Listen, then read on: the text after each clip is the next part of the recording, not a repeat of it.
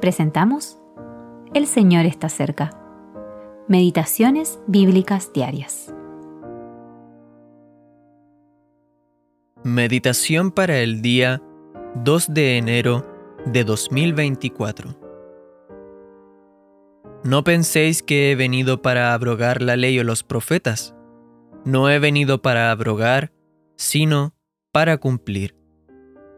Mateo capítulo 5 versículo 17. Cristo vino a cumplir la ley.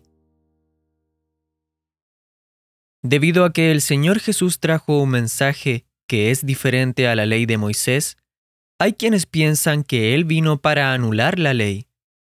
Pero esto no es así. De hecho, la ley tenía un mensaje que era esencial que los hombres aprendieran. Romanos capítulo 3 versículos 19 al 20 lo deja muy en claro. Pero sabemos que todo lo que la ley dice, lo dice a los que están bajo la ley, para que toda boca se cierre y todo el mundo quede bajo el juicio de Dios, ya que por las obras de la ley ningún ser humano será justificado delante de él, porque por medio de la ley es el conocimiento del pecado. Solo Israel estuvo realmente bajo la ley. Sin embargo, el mensaje de la ley era tal que exponía la culpabilidad de toda la humanidad, tanto de gentiles como judíos. El Señor no dejó esto de lado. La ley se convirtió en nuestro ayo o tutor para llevarnos a Dios. Gálatas capítulo 3 versículo 24. Vino para cumplir la ley esto no significa que vino a guardar la ley, sino a cumplir las exigencias que la ley tenía en contra la humanidad. La ley exigía el castigo y la muerte para todos los que no la cumplían.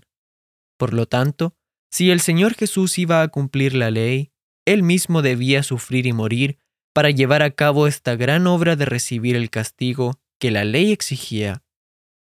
Y lo hizo en perfección. No solo murió en la cruz, sino que padeció una sola vez por los pecados, el justo por los injustos, para llevarnos a Dios. Primera de Pedro, capítulo 3, versículo 18. Esto nada tiene que ver con lo que sufrió de parte de sus crueles enemigos. No fue el sufrimiento que le infligieron sus crueles enemigos. Este padecimiento hace referencia a las tres horas de intensas tinieblas cuando sufrió la insoportable agonía del juicio de Dios. Cristo cumplió perfectamente la ley y satisfizo todas sus exigencias en favor de la multitud de pecadores redimidos, quienes lo alabarán durante la eternidad. Después de terminar esa gran obra, Él resucitó y fue exaltado por encima de todos los cielos. L. M. Grant.